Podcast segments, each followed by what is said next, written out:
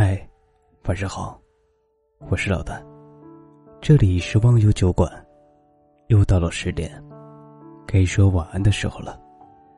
今天你过得还好吗？傍晚下楼扔垃圾的时候，遇到了一只小猫，它摇着尾巴缓缓朝我走来，我喊了它两声，它就顺势走得更近了，还蹭了蹭我的脚。扔完垃圾回来之后。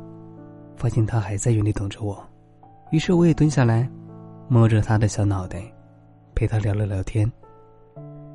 回来所在的楼层刚好碰上对门的邻居阿姨，阿姨说她包了饺子，想着我只有一个人，就给我端了一碗。接过饺子，谢过阿姨，推开门刚走进客厅里，就接到朋友的电话，说好一阵没见了，周末想过来聚一聚。和他闲聊了几句，挂断电话后，忽然有种想哭的冲动。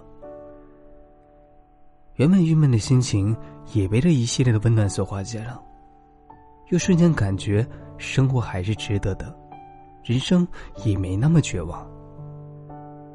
可能就像马东在《奇葩说》里说过的一样，心里很苦的人，只要一点点甜，就能可以填满。前段时间。微博上有个热搜话题问：“疫情三年，你都经历了什么？”评论区里也是一片的唉声叹气，每个人都在感慨生活的艰难。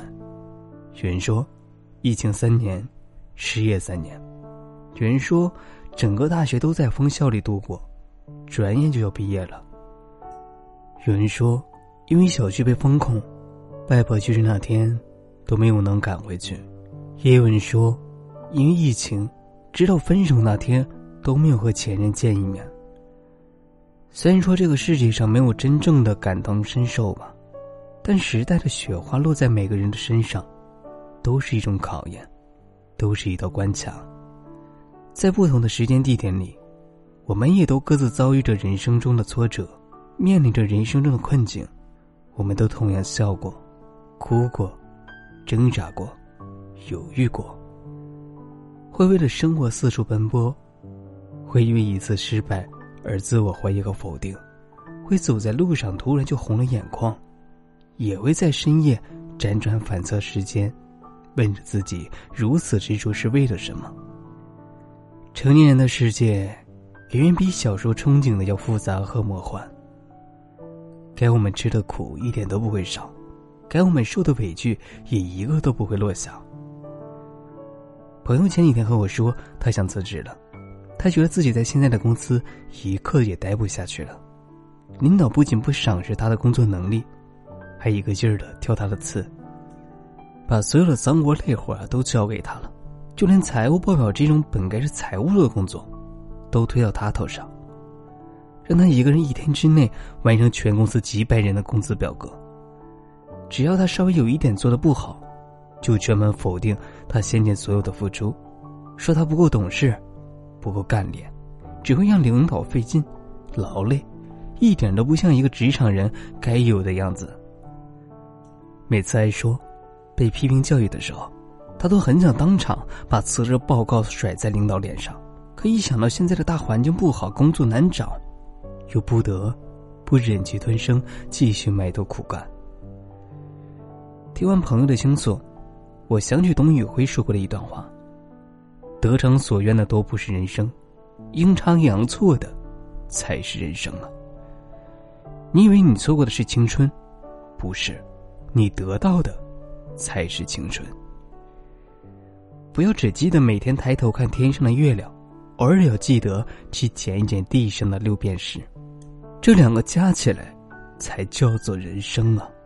是啊。”得到的都不过是侥幸，失去的心酸的，委曲求全的，才是常态化的生活。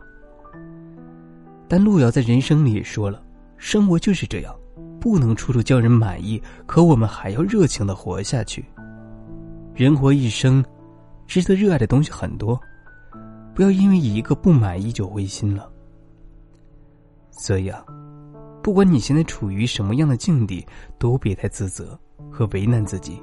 尽可能的看淡一点，想开一点，释怀一点，别把什么事都往心里塞，真正值得在意的事情其实挺少的。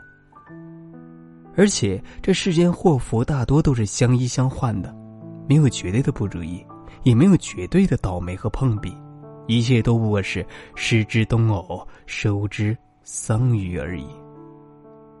在《庄子人间世》这本书里就讲过这样一个小故事。据说，古时候有个木匠。他在齐国的某个地方看到一棵巨型大树，这棵树的树冠大到可以遮天蔽日，树干也可以长到跟山一样的高度。当地人呢，人人都希望这棵树为神树，可这个木匠却对此不屑一顾。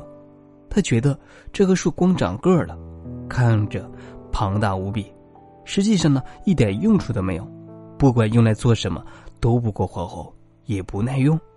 当天晚上，木匠就梦到了这棵树。梦里，树对他讲：“你说我无用，可是你知道吗？无用之用，方为大用。其他有用的树都因各种可用的价值，或被砍伐，或被移走，受尽苦楚。只有这棵树，正是因为没用，才得以长高长大，还受万人敬仰供奉。所以，别担心。”一切的逆风不如意都只是暂时的，毕竟每个冬天的结局都会迎来春暖花开的。实在开心不起来的话，就早点回家，好好吃顿饭，好好洗个热水澡，再好好睡一觉，把身体的精神安顿好，比什么都强。就在一次次日升月落里，再爱一次人间吧。完了。祝你有个好梦啊！